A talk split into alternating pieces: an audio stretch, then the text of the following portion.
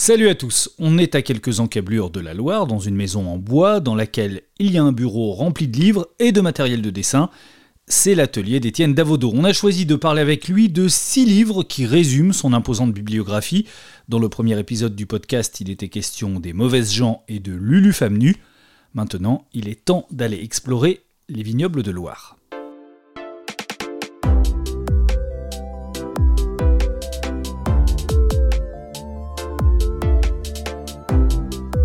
Dans l'atelier BD, saison 2, un podcast original proposé par Paul Satis.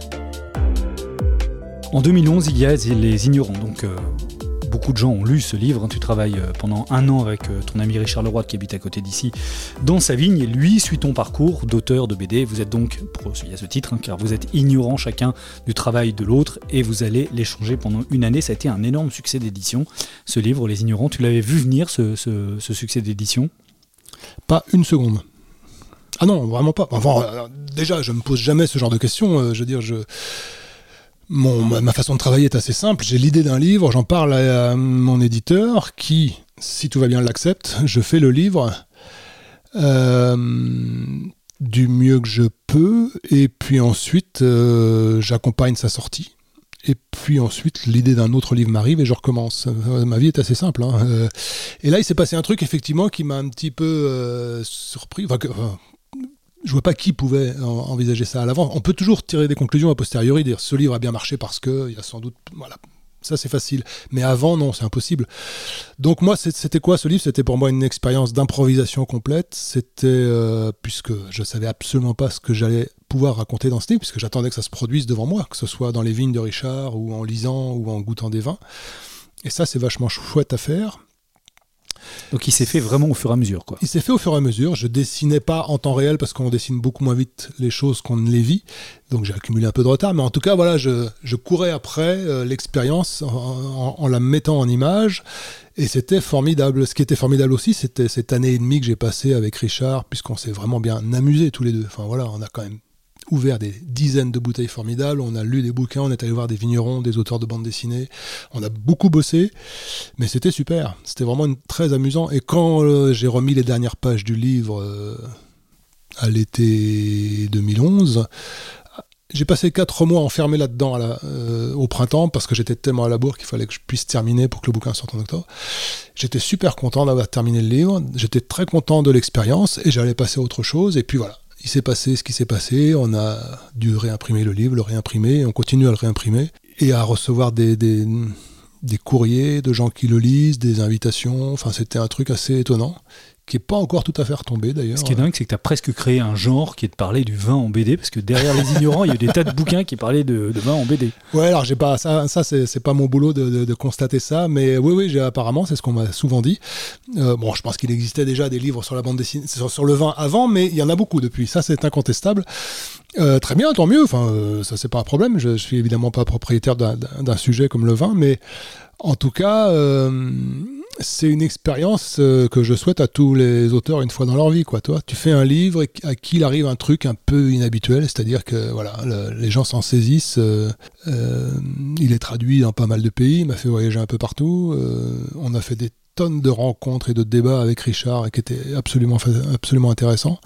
Donc c'était super chouette à vivre. Ce qui est peut-être un peu universel dans ce bouquin, c'est que au-delà du vin ou de la bande dessinée, ça parle de travail, ça parle d'artisanat et ça, ça parle à tout le monde. Ouais, ça parle. Oui, alors évidemment, parce que le, le, vin et la bande dessinée en particulier sont des, sont des sujets pas forcément porteurs. Alors le vin est un sujet quand même assez fédérateur, plus que la bande dessinée, probablement, en France en tout cas. Mais ça raconte aussi, euh, ouais, le, il y a sans doute une atmosphère assez positive dans le livre qui fait qu'il est relativement accueillant à la lecture, je pense. L'amour du euh, travail, quoi. L'amour du travail bien fait, c'est ça Ouais, ouais, c'est ça. C'est l'histoire de deux mecs qui s'amusent bien, qui font des boulots qui leur plaisent, euh, qui ont de la chance. C'est deux mecs qui ont de la chance. L'histoire d'amitié aussi, ça aussi. L'histoire d'amitié, absolument, ouais, bien sûr. Euh, et, puis voilà, il y a, une espèce de de bienveillance sans doute dans ce livre-là, et puis de, on découvre des choses. Enfin, euh, je, je, ne sais pas pourquoi ce livre connaît ce destin-là. Ça me va très bien, mais euh, voilà, c'est une belle expérience.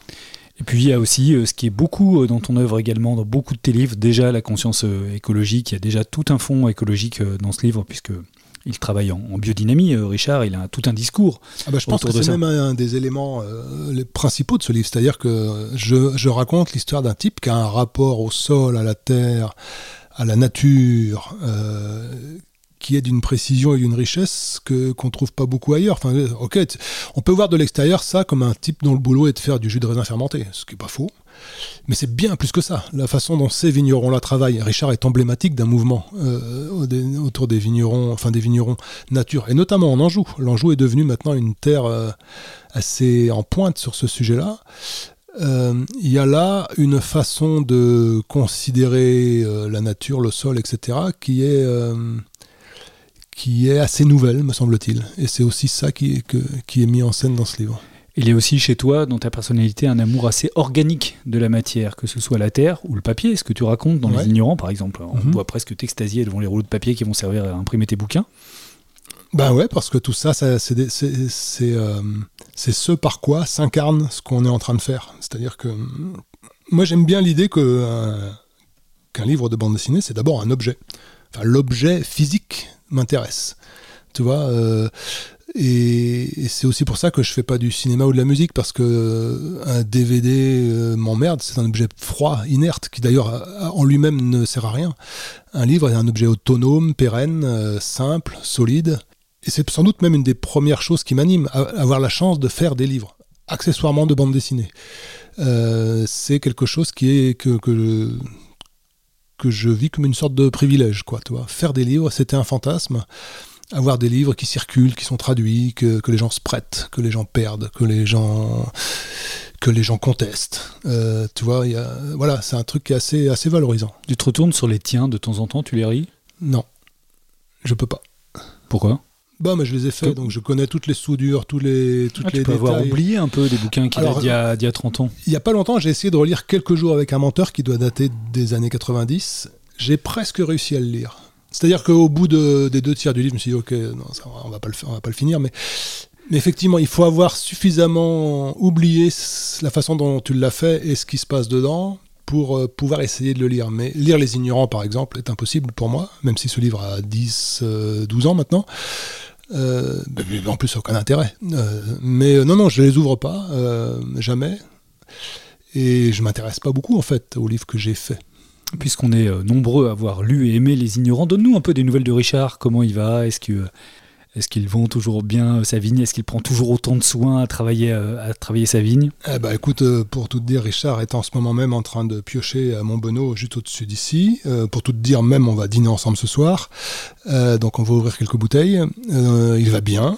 Il a eu des années très compliquées, comme beaucoup de ses, de ses, de, ses, de ses camarades autour, parce qu'il y, a des gels tardifs qui ont mis à mal pas mal de, récoltes. Des gels, de la sécheresse, de la grêle De la grêle. on a même l'an dernier, qui commence à se faire sentir. On a même l'an dernier, pour la première fois ici, un incendie qui a menacé les vignes de certains de ses camarades juste au-dessus, là, pendant trois jours. Un incendie de forêt, c'est un truc qu'on n'avait jamais vu ici. Donc, donc tous ces gens-là sont à la pointe de ce qui se passe en termes climatiques, clairement. D'autant plus qu'ils ont une approche extrêmement sensible, précise et fragile du vivant. Ils sont en première ligne. Pour autant, il va bien, son vin est de plus en plus recherché, ce qui l'emmerde un peu. Enfin, il y, a, maintenant un effet qui n'est pas lié à mon livre, je crois pas, qui est lié au fait que ces vins sont rares, bons, et de plus en plus connus, mais sont, voilà, comme je dis souvent, euh, toi tu peux pas réimprimer mon pauvre ami. Et quand une cuvée est finie, elle est finie, tu vois. Et, euh, et, donc il a une espèce de petite pression commerciale, mais comme lui déteste le commerce, il en fait encore moins qu'avant. Et donc voilà, il se, il se, cache un peu. Il se cache un peu maintenant, je crois. Est-ce que toi, puisque tu as quand même euh, acquis une certaine dextérité dans la taille de la vigne, tu vas le faire encore de temps en temps? Non. Non, d'abord ma dextérité, non c'est faux. J'ai massacré des pieds de vigne chez Richard Leroy euh, pendant quelques jours. Donc euh, je, dans le livre ça passe plus vite. Je, vais de temps en temps euh, lui filer un petit coup de main. On a, voilà, j'ai contribué à la mise en bouteille de, son dernier millésime parce qu'il a besoin de main d'œuvre. Donc c'est toujours plaisant de passer une journée à bosser à la cave. je passe souvent dans ses vignes le voir quand je fais des, des balades à vélo, mais je le laisse travailler. Il me laisse travailler. Et puis de temps en temps, on ouvre quelques bouteilles. Et je lui prête encore quelques bouquins. Dans l'atelier BD d'Étienne Davodo. Cher pays de notre enfance, ça c'est en 2015. Là, on est vraiment dans le livre de reportage et, d'enquête. Il y a une euh, presque une nouvelle tendance de la bande dessinée qui s'est mise à faire du journalisme, vraiment, du journalisme d'investigation En l'occurrence, tu ne l'as pas écrit, ce livre, ou tu l'as coécrit plutôt avec euh, Mhm. un journaliste d'investigation qui est connu de, de France Inter, qui est Benoît Colomba. Et vous vous êtes intéressé à ce qu'on a appelé un peu les années de plomb de la République française dans les années euh, 70, euh, euh, tous les barbouzes qui travaillaient pour, pour le gouvernement. Qu'est-ce qui t'a amené dans cette aventure et d'accompagner presque comme dans Les Ignorants cette fois? Au lieu d'accompagner un vigneron, cette fois tu, accompagnes un journaliste d'investigation. Alors d'abord, je connaissais le travail de Benoît Colomba euh, parce que j'écoute beaucoup France Inter et que j'avais lu certains de ses livres, notamment celui qu'il avait fait sur l'affaire Boulin. On ne dit pas le suicide de Robert Boulin, ce ministre qu'on a retrouvé dans 50 cm d'eau, euh, dont on dit qu'il s'est suicidé. Et euh, donc Une bref, affaire qui est toujours pas résolue d'ailleurs. qui n'est pas résolu, absolument. Et donc le travail de Benoît m'intéressait. Et puis un jour, Sylvain Ricard et Franck Bourgeron, fondateurs de la revue dessinée, avec qui j'étais en sympathie, euh, que je connaissais déjà, euh, m'ont proposé de dîner avec Benoît, de déjeuner avec Benoît, pardon, pour voir s'il n'y avait pas quelque chose à faire. Évidemment, j'ai accepté d'aller déjeuner sans avoir d'idées préconçues. Et voilà, on se connaissait pas à l'apéritif et au dessert, on avait le plan du livre. Ça a été extrêmement rapide. Normalement, ça se passe pas comme ça, mais là, on avait des terrains communs. Et ce qu'il m'a proposé, c'est ce qui est dans le livre, en gros, m'intéressait pour plusieurs raisons. D'abord parce que euh, c'est une époque qui correspond très exactement à celle dont on parlait tout à l'heure, c'est-à-dire les mauvaises gens. Euh, mon livre autobiographique familial, disons, qui Les, les années 70, euh, Ouais, début des ouais, années ça- 80. En gros, ça commence à la, deux- à la fin de la Deuxième Guerre mondiale et ça s'arrête euh, en mai 81 à l'accession de la gauche. Et Cher pays de notre enfance, c'est la même période historique, mais vue de l'autre côté du spectre politique national, et puis même socialement, là où les mauvais gens parlent des gens de, de base, des ouvriers, des militants, là on parle des ministres, on parle des juges, on parle des, on parle des politiques, mais on a- essaie de sortir des infos d'une affaire connue, hein, qui est l'assassinat du juge Renaud à Lyon. par exemple. Ouais, ouais. on- Et, mais en ce que je veux dire, c'est que là, ces deux livres-là donnent une, un aperçu d'une époque, qui est l'époque en gros de ma jeunesse. Enfin, ces deux livres-là peuvent se répondre. Donc ça m'a beaucoup intéressé de me lancer là-dedans. Et puis bosser avec un type comme Benoît Colomba, c'était aussi, euh, aussi pouvoir accéder à des choses euh, que seul j'aurais pas pu faire, pas aussi bien, pas aussi précisément, puisqu'il lui il travaille sur la violence politique, sur euh, sur l'histoire de la Ve République, c'est un des plus grands connaisseurs que, que j'ai croisé dans ma vie, sur, les gens qui ont contribué euh, au gouvernement successif, euh, à droite notamment. Voilà, on a pu aller explorer en quoi cette Ve République, dans laquelle nous sommes toujours au moment où nous enregistrons ce podcast, est un, est un endroit violent? Au sens le plus concret du terme. Quand je dis violent, je dis assassinat, je dis euh, bastonnade, je dis hold-up, je dis tout ça. Et, ces années 70 portent ça, et ça me semblait d'autant plus intéressant de faire ce, ce récit-là que les témoins étaient tous très âgés. On, on rencontre beaucoup de septua, octo, nonagénaires dans ce livre, et donc on pourrait même pas le faire maintenant. Il y a beaucoup de gens qui ont disparu entre-temps. Et que, et que c'est une période de l'histoire qui est trop près de nous pour être dans les livres d'histoire et trop loin pour être dans les mémoires. Enfin, tu vois, des gens qui ont 30 ou 40 ans, quand je leur parle de Cher pays de notre enfance, hein, de ce que- de ce qu'on raconte dans Cher pays de notre enfance, ils, ils savent pas de quoi il s'agit. Parce quoi, on sait plus trop qui c'est. Tous, tous ces gens qui ont déjà un peu quitté le, qui sont quasiment tous morts hein, maintenant. ils sont tous morts. Et donc voilà, c'est une période historique qui me semblait intéressant de, de, de mettre en lumière. Alors tu aurais pu te contenter euh, d'avoir les notes de Benoît ou d'aller déjeuner régulièrement avec lui qui donne ses notes, mais tu l'accompagnes vraiment dans les interviews, c'est-à-dire que tu participes physiquement à l'enquête de Benoît Colomba. Ah oui, non, mais je peux pas faire ce dont tu parles là, c'est-à-dire euh, me contenter d'être le gars qui dessine le travail de quelqu'un d'autre. Jamais je, je, je fais ce genre de choses. Enfin, si je veux travailler avec quelqu'un, je coécris le livre et dans ce type de récit, si on coécrit, on va faire les rencontres, les interviews, l'enquête, on va fouiller dans les archives. Quand je dis on, c'est tous les deux. Et euh, évidemment, Benoît avait déjà un carnet d'adresses bien fourni qui a accéléré le processus, mais euh, il n'était pas question que je reste douillettement ici et qu'il m'envoie les infos et que je les mette en page. C'est d'ailleurs euh, une petite tendance qui a ce, qu'a ce genre de bande dessinée maintenant, ce type de bande dessinée-là est souvent la mise en qui est très présente et qui se développe beaucoup très bien mais c'est souvent enfin c'est parfois ça c'est ça parfois euh, un dessinateur qui met en scène l'enquête de quelqu'un d'autre et je trouve que c'est un peu emmerdant, à la fois sans doute pour le dessinateur, et puis surtout pour, le- pour la conception même du livre. Il me semble que, que c'est euh, dommageable euh, à la pertinence du propos. Est-ce que publier une enquête comme ça en bande dessinée fait bouger des choses derrière? Est-ce qu'il y a des retours? En bas, on a des, on a des, des réactions de lecteurs, évidemment, euh, positives et négatives. Euh, On a euh, des témoins qui se manifestent, notamment dans le cadre de l'affaire Boulin, euh, qui ne s'était pas manifesté avant, tu vois, des décennies après il faut pas rêver, c'est pas ça qui va résoudre quoi que ce soit, mais en tout cas, le, dossier de, l'affaire Boulin, c'est-à-dire ce prétendu suicide qui n'en est pas un, est toujours judiciairement, d'un point de vue judiciaire, est toujours ouvert. Il, est pas, il a failli être clos définitivement juste avant la publication du livre, et un témoin qui se manifeste a permis de d'empêcher la fermeture définitive de ce dossier. Un témoin qui se manifeste, pas dans le livre c'est euh, un des derniers témoins qu'on cite dans le livre et qui explique avoir croisé euh, Robert Boulin quelques heures avant sa mort euh, dans sa voiture avec deux, gros types costauds dans, une petite rue d'une petite ville du sud-ouest de Paris.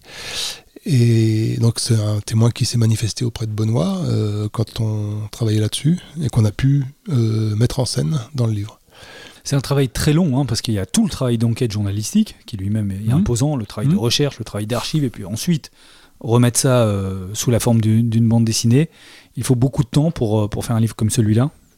Ouais, ouais, c'est beaucoup de boulot, euh, c'est, mais c'est pas grave. Enfin, je veux dire, ça fait partie du jeu. Mais c'est vrai qu'il y a la bande dessinée, quel que soit le genre qu'on pratique, c'est long l'écriture, le découpage, le, dessin, la mise en couleur, éventuellement, tout ça prend des mois et des mois et des mois. C'est pour ça qu'on peut difficilement faire autre chose en même temps. Mais ce type de bande dessinée de non-fiction euh, ajoute à tout ça un travail d'enquête, de documentation, de vérification, de déplacement, beaucoup de déplacements, qui euh, font que c'est des livres encore plus longs à faire mais en même temps, euh, c'est la vertu de ces livres-là, c'est des livres qui sont euh, qui t'obligent à, quitter ton atelier, qui t'obligent à aller te confronter au vrai monde, euh, que ce soit dans les vignes en plein hiver ou aller rencontrer un ancien voyou dans un petit bistrot lyonnais.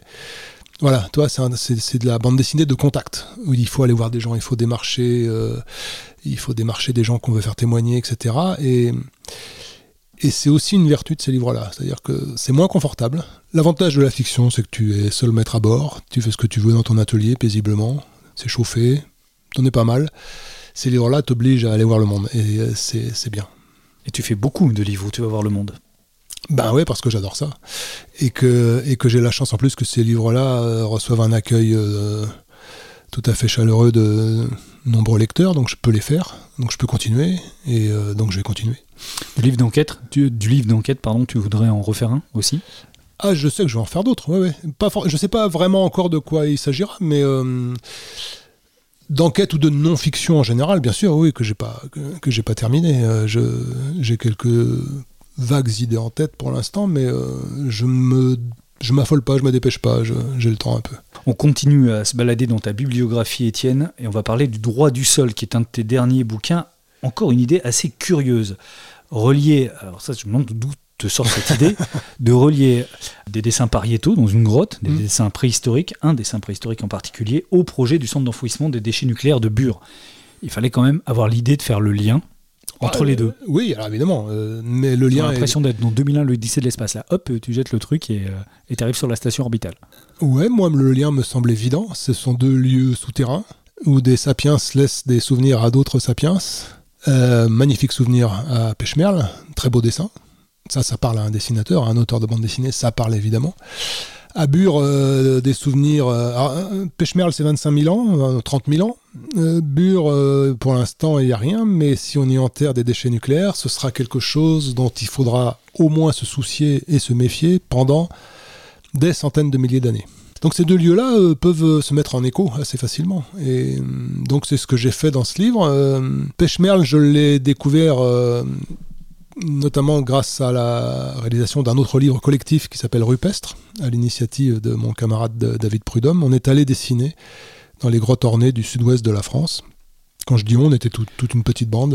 Alors il y avait Chloé Cruchaudet, il y avait Pascal Rabaté, il y avait Emmanuel Guibert notamment. C'est une drôle d'expérience ça, où vous êtes mis à dessiner comme des... des comme des préhistoriques. Ouais, mais c'était même pas une expérience pour faire un livre au départ. Euh, au tout départ, euh, on est allé dessiner dans les grottes, simplement euh, une bande d'amis qui partent quelques jours et qui appellent les gens qui gèrent des grottes ornées dans le sud de la France, on leur explique et les gens nous accueillent bien, éventuellement ferment la grotte au public pendant qu'on est là, on descend avec nos frontales, on dessine, on est bien.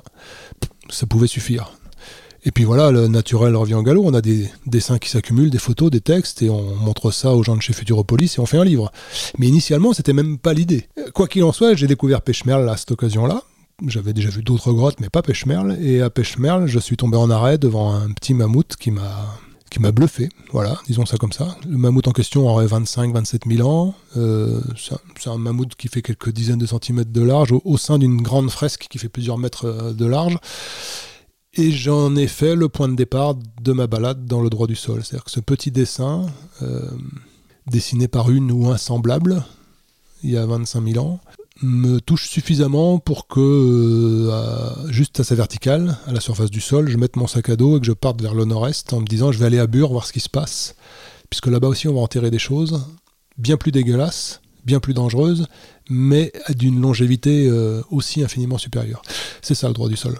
Ouais. Est-ce qu'il y avait un préalable d'ailleurs où tu t'es dit il faut que je parle de. Donc tu fais beaucoup de, bouquins qui sont militants, mais est-ce que la question nucléaire, c'est une question que tu avais envie de traiter? Et il fallait trouver un angle pour la traiter que tu as trouvé avec euh, cette idée donc de la randonnée entre ces deux points Oui, ça fait des années que cette question-là me préoccupe la question de l'énergie nucléaire en général. Euh, ça fait des années que je soutiens par exemple le réseau sortir du nucléaire euh, et je savais qu'un jour j'aborderais cette question-là. Et, notamment la question de l'enfouissement des déchets, qui est une, qui est une question très vertigineuse. Euh, donc voilà, le moment était venu et je crois que c'est sur une carte de France que l'idée m'est venue en voyant Pêchemer les Bures et en me disant mais si je relis ces deux points à pied, quelque chose peut se produire. Et puis, euh, du coup, miracle, un, de mes trois, un, autre de mes centres d'intérêt, c'est la marche au long cours, que je pratique euh, par ailleurs, sans jamais avoir fait de livre sur le sujet. J'avais même pas prévu de faire un livre là-dessus, mais c'est quelque chose que j'aime bien faire. Euh, ben voilà, la marche, la peinture rupestre, les déchets nucléaires, un livre. Et cette France rurale que tu aimes tant traverser. Et ces paysages, paysages somptueux du Massif central et du centre de la France, la France rurale, les gens que je croise. donc il y avait tout là-dedans pour me, me lancer sur les chemins. Et encore une fois, comme dans Les Ignorants, je ne pouvais rien faire avant d'être parti, et même d'être arrivé. C'est-à-dire que l'hypothèse du livre ne prenait corps qu'au moment où j'arrivais à Bure. Donc voilà, j'ai proposé ça aux gens de chez Futuropolis. Je leur ai dit, je pars avec mon sac à dos. Si dans quelques semaines j'arrive à Bure, je ferai un livre. Et c'est ce qui s'est produit. Tu n'as rien fait pendant le, voyage ou tu as fait quoi? Tu as, tu, as, tu as pris des notes, tu as fait des croquis ou j'imagine pendant les longues heures de marche, tu as le temps de réfléchir aussi? Alors on a le temps de ça sert à ça même de marcher, ça sert à réfléchir différemment que, que, réfléchir assis. Et puis donc on réfléchit notamment au livre en cours, c'est-à-dire que le livre on est en train de le faire en marchant. Euh, et pendant ces quelques semaines de marche, j'ai pas dessiné du tout. Euh, parce que j'avais pas de matériel et puis parce que on n'est pas dans une disposition physique et mentale qui se prête au dessin. Enfin, tu vois, on est dans, l'effort, on a un sac à dos, on, marche. Euh, on n'est pas là pour faire de la bande dessinée au sens euh, concret du terme. Mais par contre, chaque soir, euh, dans ma petite tente ou dans les endroits où je m'arrêtais pour, passer la nuit, je prenais des notes sur la journée que je venais de passer, là où j'étais passé, les gens que j'avais croisés, les idées que j'avais eues pour le livre. Et puis, sur, de façon plus générale, sur ce que pouvait évoquer le livre. Et quand je suis arrivé à Bure, j'avais des petits carnets pleins à bord de, notes comme ça, qui ont été la matière première du livre, et puis des milliers de photos, euh, comme d'habitude, si j'ose dire, comme pour Loire, sauf que c'est des photos sur le chemin. Et après, ça mélange pas mal de choses. Il y a donc ce cheminement, euh, mhm. qui est aussi un cheminement euh, intérieur, et en même temps que tu entrecoupes avec des, interviews, des rencontres qui n'ont pas eu lieu évidemment sur mhm. le chemin. D'ailleurs, tu le dis tout à fait honnêtement dans, dans le bouquin, mais tu les mets en scène sur, sur le chemin. Donc il y a à la fois on retrouve le travail d'enquête qu'il y avait euh, avec euh, Benoît Colomba, et à la fois un chemin qui est beaucoup plus intérieur.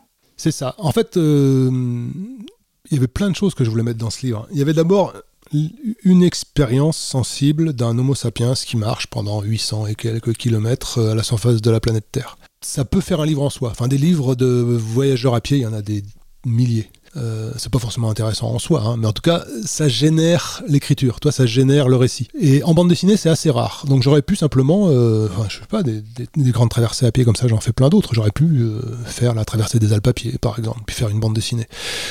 Là, les deux points que j'avais choisis comme point de départ et point d'arrivée généraient des tonnes de questions qui font que j'avais besoin de doubler ce récit d'une expérience sensible de quelque chose de plus construit, de plus global et notamment d'apport de gens plus savants que moi sur ces sujets-là.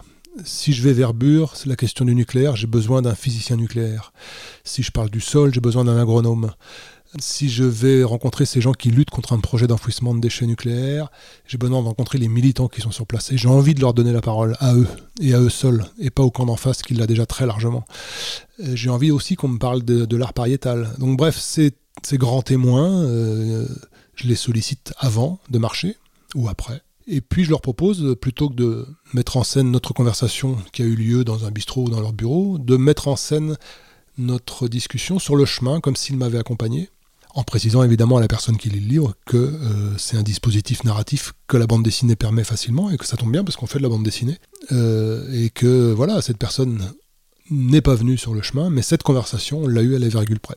Moi, je trouve qu'il y a dans ce livre euh, pas mal des choses qui, qui font l'œuvre d'Étienne Davodo, les rencontres, la terre, la ruralité, les paysages, le militantisme.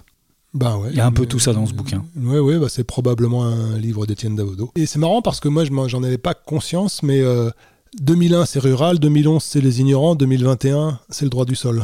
J'ai un espèce de... Il y a un truc pas, avec les années en un. J'ai un rendez-vous décennal avec ces questions-là, donc euh, on verra en 2031 ce que je ferai. Mais, mais c'est des sujets qui m'intriguent, qui me portent. Et puis voilà, je fais des livres, donc j'ai le petit pouvoir de parler à quelques milliers de personnes. Et ce petit pouvoir, j'en use euh, en conscience avec les sujets dont j'ai envie de parler, tout simplement. Qu'est-ce que tu as dessiné dans la grotte? Dans la grotte, de Pêche-Merle Alors c'est très curieux parce que ça fait un peu psychopathe dit comme ça, mais en fait on a tenté, Emmanuel Guibert, Pascal Rabaté, euh, David Prudhomme et tous les autres, on a tenté de discuter avec nos confrères et consoeurs du Paléolithique. En effet. Ah voilà, hein, je t'avais prévenu. Mais en gros l'idée elle est assez simple, ces gens-là ce sont des homo sapiens comme nous, Euh, ces gens-là euh, sont venus dessiner là et sans doute ailleurs, mais ce sont les seuls dessins qui restent parce qu'ils étaient à l'abri dans cette grotte. Et ces gens-là vivaient dans un sur la même planète que nous, mais dans un monde très différent.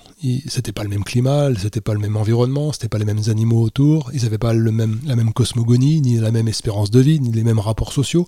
Mais c'est des gens comme nous, pour le reste. Et techniquement, artistiquement même, ces gens-là n'ont rien à envier à un dessinateur du 21e siècle. Leurs animaux, il suffit de voir, euh, même à Lascaux ou, euh, À la grotte Chauvet. ou à la grotte Chauvet, qui est le, la cathédrale absolue pour ça. Enfin, c'est dessiné avec une maestria technique. Donc voilà, qui, sont ces gens? Euh, On est collègues. Hey, salut collègues. On a juste 25 000 ans ou 30 000 ans qui nous séparent, mais c'est quoi dessiner? Pourquoi on dessine? Alors euh, voilà, c'est là-dessus qu'on est parti, nous. Et on a accumulé des dessins juste pour illustrer tout ça. Et ce qui me plaît beaucoup, c'est que quand on rencontre des, des gens qui bossent euh, autour de l'art pariétal, ils peuvent nous donner des tonnes d'infos sur la façon dont c'est fait, quand c'est fait, dans quelles conditions c'est fait. Notamment, par exemple, que dessiner dans une grotte il y a 25 000 ans, c'était risquer sa peau. C'est-à-dire que ces gens qui s'enfonçaient très loin dans une grotte avec une petite flamme tremblante, en sachant qu'il y a des ours dans cette grotte, puisqu'il y a des traces de griffes d'ours sur les parois, ces gens-là le faisaient pour des motifs impérieux. Enfin, moi, je ne descends pas euh, à l'aveugle pendant des kilomètres dans le noir avec des bestioles qui peuvent me bouffer pour dessiner. Je dessine dans mon atelier euh, très confortable. Oui, au pire, il y aura une souris, quoi. J'ai un chat. Mais ce que je veux dire, tu vois, c'est qu'ils avaient des- sans doute des motivations pour le faire qui nous échappent complètement. On ne sait pas pourquoi les gens dessinaient euh, au paléolithique. Et ça me va très bien. Je veux pas savoir. Je veux juste constater que, que le dessin est le propre de l'homme. Dans l'atelier BD, saison 2, un podcast original proposé par Paul Satis. On va parler maintenant de ton dernier livre qui s'appelle donc Loire, ce retour à la fiction, retour à la couleur aussi. Euh, J'ai envie de dire que c'était presque une évidence qu'un jour tu consacres un livre à la Loire. Alors, il t'a fallu du temps pour te mettre à parler de ce fleuve qui coule donc juste à côté d'ici? Euh, ouais, moi je me suis pas freiné. Enfin, je veux dire, c'est un, sujet que j'avais en tête. J'avais envie de, j'avais envie de, ça, c'est pour le coup, c'est une réelle envie de dessinateur. C'est-à-dire que voilà, je passe beaucoup de temps au bord du fleuve. Je fais beaucoup de vélo au bord du fleuve, notamment.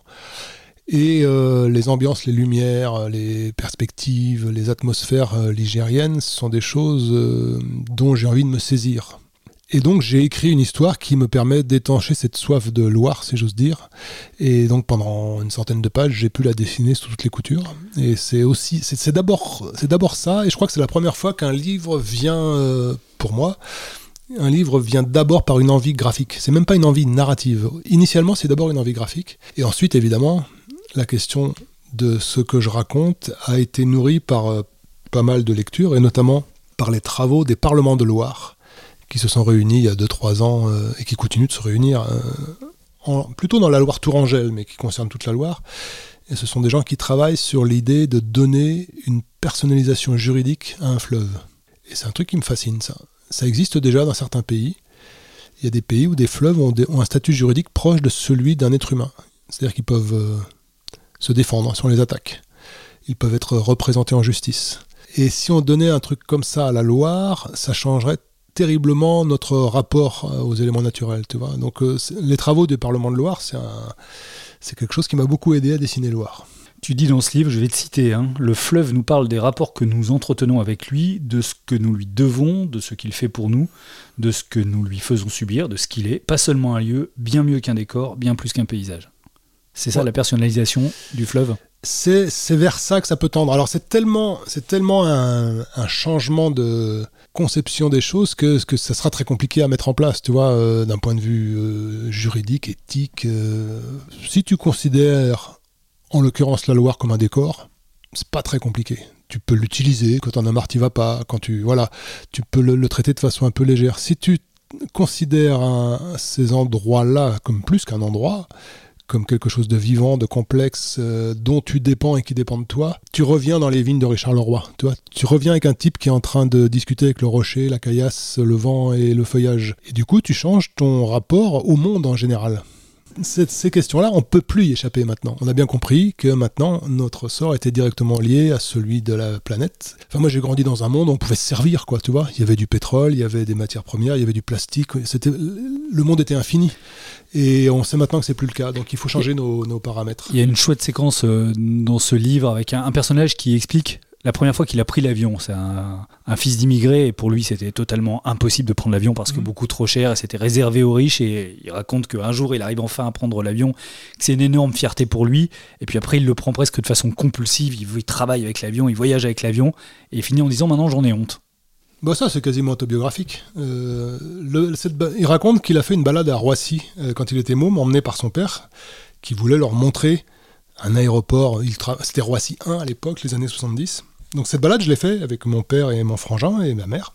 Et on était allé voir les riches, tu vois, dans leur dans l'aéroport avec l'idée que jamais on aurait accès à ça, mais que ça valait le coup de le voir quand même. Donc on voyait cet aéroport ultra moderne, ces avions qui partaient dans toute la planète, c'était fascinant.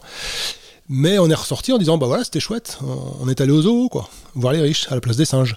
Et puis, euh, moi, je me souviens bien de la première fois où j'ai pris l'avion avant que mes parents ne l'aient jamais pris. Et je me suis dit, bah voilà, donc ça y est, j'ai accès à ce truc-là une fois. Puis après, en tant qu'auteur de bande dessinée, il y a eu dix ans de ma vie où je l'ai pris énormément. Et puis, là, cette conscience donc, que j'ai mis dans, la tête de ce personnage euh, m'est venue progressivement que c'était un problème. Et donc, c'est aussi cette histoire de gens qui, euh, qui ont mon âge, 50-60 balais, et qui sont, qui sont dans cette espèce d'entre-deux. Ils en ont bien profité.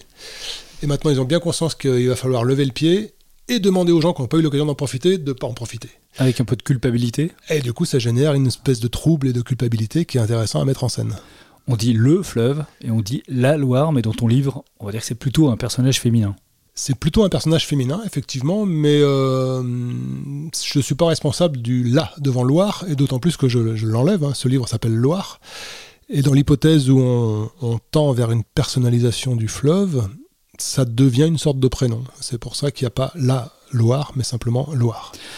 Alors, on va euh, raconter un peu de quoi ça parle quand même. On retrouve un peu la trame d'ailleurs du début de, Lulu, c'est-à-dire des personnes qui se retrouvent pour évoquer quelqu'un qui a disparu, une personne qui s'appelle Agathe. Sauf que là, ce ne sont pas ses amis qui se réunissent, ce sont ses amoureux et amoureuses qui se connaissent pas et qui se retrouvent à l'endroit où elle a vécu, dans une maison, euh, un peu comme il y a dans Lulu d'ailleurs. Mhm. Tu affectionnes aussi ces lieux où mhm. les gens se retrouvent. Bien sûr, il ouais, il y, a un point commun euh, au départ de ces deux récits-là. C'est elle qui les a convoqués via un mail. C'est ça, ce sont des gens. Alors moi, j'en je, suis, je, suis un des. du verbe suivre, mais un peu du verbe être quand même, mais enfin surtout du verbe suivre. Je suis un des personnages principaux qui s'appelle Louis, qui reçoit effectivement un mail euh, des décennies après avoir quitté cette femme. Elle lui propose de revenir quelques jours euh, dans sa maison au bord de la Loire. Il s'y rend. Elle n'est pas là, donc il en conçoit une sorte d'amertume et de, déception. Et il rencontre surtout d'autres gens qui ont reçu le même mail et qui ont été aussi des gens qui ont partagé la vie d'Agathe euh, quelques mois, quelques années, euh, il y a longtemps. Des hommes, des femmes, parce qu'Agathe était une femme libre et gourmande. Et, euh, mais Agathe n'est pas là. et donc, qu'est-ce qui est là? Qu'est-ce qu'on fait là? Qu'est-ce qu'on fait puisqu'elle n'est pas là? Eh bien, on est au bord du fleuve et le fleuve prend, prend de plus en plus de place et les questions autour du fleuve euh, prennent de plus en plus de place. Et autour de, tous ces thèmes dont on vient de parler, euh, le, rapport à la planète, le rapport à l'environnement, etc., c'est tout ça que je mets en scène. Mais ce livre est une fiction. C'est-à-dire que j'aurais pu traiter ces questions sous un mode non fictionnel, comme je l'ai fait dans Le droit du sol, par exemple. Euh, mais là, j'ai pensé que la fiction me donnait une légèreté, une amplitude supplémentaire. En, en, ça, c'est un livre un peu singulier, puisque c'est une fiction, mais qui est quand même très, très documentée au final. Et ce qu'on retrouve souvent chez toi, au-delà de ton intérêt pour le fleuve lui-même et, pour, pour ses paysages, c'est les rapports toujours entre les personnages? Que tu, tu, peaufines comme un artisan, hein, chacun d'entre eux. Comment tu les construis d'ailleurs un par un, ces personnages? Est-ce que chacun, il y a une bible sur chacun des personnages que tu imagines avant, ou tu te, tu te laisses porter par le récit et leur personnalité se développe au fil du récit? Comment ça fonctionne? Alors pour Loire, c'est un cas un peu particulier, puisque... Euh, effectivement, il y, a, cinq ou six personnages qui vont passer du temps ensemble, qui se connaissent pas. Donc, la tentation était grande de jouer, euh, de jouer sur euh, le récit de leurs existences euh, personnelles à chacun, de les confronter, etc. Mais comme ils sont venus rencontrer Agathe, cette femme qui leur a posé un lapin, si j'ose dire, et qui sont venus pour elle, ils décident eux-mêmes, et ils le disent, de ne pas raconter d'où ils viennent, de ne rien raconter de leur vie. Donc, je me retrouve à animer des personnages qui sont euh, qui sont presque des entités en apesanteur. On ne sait rien d'eux par définition, parce qu'ils refusent eux-mêmes, et ils le disent, ils refusent eux-mêmes de dire quoi que ce soit de leur vie passée. rien de leur passé, mais ils ont chacun évidemment une personnalité. Ils ont chacun une personnalité, du coup, qui, euh, qui ne s'incarne que par leur façon de se mouvoir, de bouger, de parler. On j'essaie de mettre en scène, par exemple, des différences de provenance sociologique dans, leur, dans la façon de s'exprimer. C'est très notable. Il y a des gens qui s'expriment de façon plus ou moins élaborés en fonction du milieu social dans, duquel ils viennent. Ils ont des réactions, euh, des façons de bouger qui sont particulières. Et ça, c'est très amusant à mettre en scène en bande dessinée. C'est-à-dire qu'on est successivement obligé de s'installer dans la tête de chacun de ces personnages-là et de les faire bouger en face les autres et de créer un récit choral qui est euh, une espèce d'écriture symphonique comme ça qui est très amusante à mettre en place. Avec là aussi une mécanique à construire deux récits. Oui, un des petits défis que je me lance à moi-même quand je, quand je me lance dans ces, dans ces, dans ces récits-là, c'est que ce sont des récits qui sont assez peu spectaculaires. Enfin, je veux dire, il n'y a pas d'intrigue, il n'y a pas de poursuite, il n'y a pas de coup de théâtre monstrueux, c'est simplement ah, une tension. Il y en a quand même. Il y en a quand même. Mais ce que je veux te dire, c'est que c'est simplement l'idée elle est de poser une petite tension entre les personnages et d'empêcher la personne qui lit de, lâcher le bouquin. C'est-à-dire que tout ça se joue avec des fils très fins, des tensions qu'on amorce, des questions qu'on pose, des, une énergie qu'on met dans le récit un peu en déséquilibre comme ça. Pour des petites choses qu'on sait mais qu'on va retrouver par la suite. des, des, petits indices qu'on retrouve plus tard ou pas selon la, selon la façon dont on lit le livre. Mais en tout cas, l'idée, elle est pour moi, dans ces livres-là, de, créer une tension entre la page 1 et la dernière page qui fasse que euh, la personne qui lit ait envie de tourner la page. Qu'on lâche pas, qu'on lâche pas l'histoire, même si c'est une histoire euh, assez tranquille. Euh, y il y, a des, y a évidemment des sentiments contradictoires, il y a des surprises, il y a des coups de théâtre, mais ça reste une histoire sur un ton relativement mesuré, mais un peu tendu, euh, avec le fleuve qui passe en arrière-plan, comme ça, il y a une, espèce d'énergie qui va avec le courant, si, si, on peut dire ça. Et il y a aussi euh, beaucoup de planches qui sont complètement contemplatives, c'est-à-dire ce sont des, des, dessins de la Loire elle-même. Ouais, euh, si on part du principe que Loire nous parle, elle ne nous parle pas sur un mode verbal. Loire n'a pas de larynx, Loire ne forme pas de mots, ni de phrases, mais si Loire nous parle, elle nous parle parce qu'elle nous montre.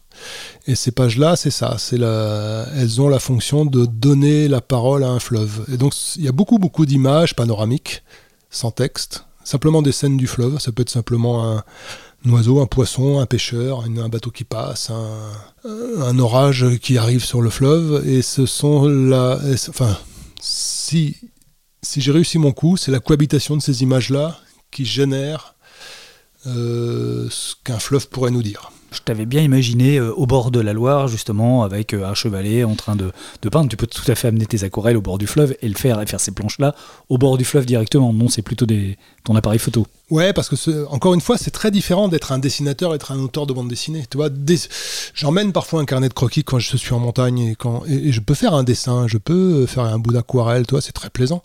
Euh, là, mon boulot, c'est de faire des pages de bande dessinée et, faire une page de bande dessinée en plein air sous un arbre, euh, c'est un peu absurde. Une page de bande dessinée, c'est un espace narratif avec des cadrages, avec du texte, avec tout ça. Euh, je pourrais faire du dessin de documentation, mais qui serait pas du dessin directement reproduit dans mes dans mes pages de bande dessinée. Donc il faut bien faire la différence, de mon point de vue, entre le dessin d'après nature, qui est très plaisant à faire et que je pratique à l'occasion, pas assez, Euh, je, suis un grand admirateur du travail d'Emmanuel Guibert là-dessus, par exemple. Toi, les carnets qu'il remplit et qu'il publie, je trouve ça absolument fascinant. C'est très, très beau tout ce qu'il fait. Et alors ça, c'est un travail que lui fait de façon euh, magistrale. Et puis, euh, et puis à la bande dessinée, qui est un endroit où le dessin il est contraint quand même, beaucoup contraint par le récit, par la narration la bande dessinée n'est pas l'espace rêvé des grands dessinateurs, je crois pas. Euh, c'est compliqué pour eux. Il faut être un dessinateur efficace pour faire de la bande dessinée. Et un dessinateur qui accepte de soumettre son dessin à un récit. Et euh, paradoxalement, c'est le livre aussi où le récit, où le rythme du récit est cassé justement par ces planches contemplatives. moi, je ne suis pas musicien pour un sou, hein, j'y connais pas grand-chose en musique, mais je, je prétends qu'il y a dans l'écriture de bande dessinée, peut-être de romans d'ailleurs aussi, mais bon, moi je fais de la bande dessinée, il y a une dimension un peu musicale au sens où il faut qu'il y ait un tempo, il faut qu'il y ait un rythme, il faut qu'il y ait une mélodie, qu'il y ait une ligne de basse, qu'il y ait éventuellement un refrain. Euh, il, y a, un vocabulaire qui peut nous être commun, tu vois, et, euh, les planches dont tu parles qui sont muettes, elles peuvent jouer là-dessus, sur une cassure du rythme, sur un, départ sur un autre rythme. C'est un peu comme ça que je conçois ces séquences-là. Est-ce que tu imagines le lecteur en train de lire ce bouquin? Est-ce que par exemple, tu l'imagines en train de passer très vite justement sur ces pages muettes, ou de s'arrêter justement parce qu'elles sont, elles sont belles, hein, c'est des c'est des décors magnifiques. Est-ce que tu voudrais qu'il s'arrête, qu'il les regarde, qu'il prenne le temps de les regarder, ou finalement qu'il passe au récit parce qu'il a envie de lire? C'est vrai qu'en BD, souvent, on passe plus de temps finalement sur euh, les bulles que sur les dessins eux-mêmes. Ouais, alors là, là-dessus, moi, je peux absolument rien exiger. On est, on est absolument maître à bord du livre qu'on est en train de lire, et en bande dessinée en particulier. Donc, j'imagine que des gens vont feuilleter très vite ces pages sans texte euh, pour euh, retourner où, là, où les gens s'expriment, où il y a où y a des bulles avec des textes, parce que c'est à ça qu'on s'accroche pour voir comment le récit avance. J'imagine que d'autres personnes plus contemplatives vont profiter de ces grandes séquences muettes. J'imagine éventuellement que les premières qui ont un peu survolé ces planches-là pour euh, s'accrocher au récit vont ensuite revenir, parce que revenir dans un livre, on en parlait au début, de bande dessinée, c'est toujours un plaisir. Y revenir plus tranquillement dans un second temps c'est pas de ma responsabilité ça. Moi je propose dans ce livre un dispositif narratif. Ça dit comme ça, c'est un peu réfrigérant, mais enfin techniquement c'est ça. Et chaque personne qui lit le livre y entre et en sort à sa guise, au rythme où il veut. Et c'est aussi ce qui fait l'intérêt de la chose, c'est-à-dire que chaque personne qui lit ce livre va le lire de façon différente. Donc il y a autant de livres qu'il y a de lecteurs. Au moment où vous, vous écouterez ce podcast, Loire sera dans les librairies et vous pourrez donc le lire. Et au moment où nous, on enregistre ce podcast, tu n'es pas encore allé à l'imprimerie dans cette scène que tu as décrite dans Les Ignorants, où tu vas signer le fameux BAT, le bon à tirer. Est-ce que c'est un moment très particulier? C'est ce que tu racontes hein, dans Les Ignorants. Pour toi, c'est pas rien le moment. D'ailleurs, tu te déplaces systématiquement à l'imprimerie pour signer, pour regarder si les couleurs vont bien, etc. Alors, pas systématiquement. Je me déplace pour mes livres en couleur. Et je vais y aller effectivement parce que c'est la première fois que quelqu'un d'autre va intervenir sur ces pages euh, pour les figer euh, à l'imprimerie. Donc j'y vais et c'est moi qui vais signer le bon à tirer. Être celui qui signe le bon à tirer, c'est symboliquement le moment où on se dit ok, c'est parti, on lance les machines. Euh, ce qui était avant des planches disparates dans mon atelier qui traînaient un peu partout, que j'ai pu modifier à l'infini, deviennent maintenant un livre. C'est le cordon ombilical, quick C'est le cordon, oui, on peut dire ça comme ça. C'est une sorte de cordon ombilical qu'on coupe. Le livre n'existe que quand je l'ai dans les mains, c'est-à-dire que quelques semaines plus tard, je vais le recevoir ici euh, sous sa forme définitive, avec euh, sa couverture, euh, brochée, cousue. Et là, c'est quoi? C'est un moment un peu flippant? C'est un moment un peu flippant, ouais. Ouais, ouais. C'est pas un moment forcément agréable parce que c'est le moment où on a les regrets de ce qu'on aurait pu faire, de ce qu'on aurait dû faire, de ah ce qu'on n'aurait pas dû laisser passer. Ça t'arrive à chaque fois? À chaque fois. À chaque fois, ouais. À chaque fois, j'ai ce moment de petit, euh, petit creux. Je me dis merde, c'est pas tout à fait ce que je voulais. Et puis, euh, et puis voilà. Après, le livre existe comme ça, et je suis heureux de l'existence de, la plupart de mes livres. Je suis pas forcément heureux de leur, euh, du travail que j'y ai fait, mais je suis content qu'ils existent. Dans l'atelier BD d'Étienne Davodo. Allez, on va terminer avec les petites questions traditionnelles. D'abord, est-ce que tu, as déjà une idée de, ton prochain projet ou euh, il faut laisser un peu de temps pour reposer, un peu comme le vin de Richard euh, vieillit dans ses fûts tranquillement avant d'être mis en bouteille? Est-ce que pour toi c'est pareil, il faut laisser un peu reposer avant de se lancer sur un autre projet ou tu sais déjà ce que tu vas faire? Hum, j'ai une position un peu intermédiaire, c'est-à-dire qu'effectivement là je, je vais prendre un peu de vacances, je vais rester quelques semaines sans faire de bande dessinée, mais je ne peux pas empêcher mon cerveau de mouliner un peu sur la suite. Donc j'ai deux trois pistes dont je ne vais pas te parler parce que c'est encore trop trop embryonnaire. Mais euh, je sais en gros vers quoi je vais aller. Est-ce qu'il y a des tas de carnets avec des tas d'idées euh, que tu ranges quelque part ou est-ce que tout est dans ta tête déjà? Pareil, je vais te faire une réponse un peu hybride. Il y a déjà des notes de prise, mais pas par moi, par quelqu'un d'autre qui va me les confier. Et moi, pour l'instant, je m'interdis de prendre des notes, mais euh, avec la personne en question, on discute beaucoup. Très bien, on en saura peut-être plus bientôt, je reviendrai te voir. Désolé pour ces réponses un peu lacunaires, mais pour l'instant, je ne peux pas t'en dire beaucoup plus. En tout cas, il y a un rythme, quand même, malgré tout, quoi, d'un album tous les deux ans à peu près? Oui, il se trouve que je publie un album à peu près tous les deux ans, et ce sera peut-être le cas là, on verra. Je ne m'y oblige pas, mais il se trouve que c'est un rythme naturel qui me va bien. On termine avec tes choix. Je t'ai demandé de me choisir euh, une musique ou un album. Euh, je vais citer, euh, parce que j'aime bien ne pas comprendre ses chansons, et puis qu'il est, mort brutalement récemment, je vais citer Jean-Louis Murat, par exemple, que j'écoute souvent en travaillant. J'aime pas beaucoup, j'aimais pas beaucoup le mec tel que je le voyais dans les médias. Mais un peu, un peu riche et de mauvaise humeur tout le temps. Ouais, il a joué un peu mauvais garçon comme ça. J'y croyais pas trop, mais c'est pas grave. C'est pas grave. ce qui, ce qui m'intéresse dans dans sa musique et dans ses chansons, c'est l'espèce de souffle un peu poétique et assez abscon au final, euh, que, dont je me lassais pas beaucoup. Un film ou une série télé?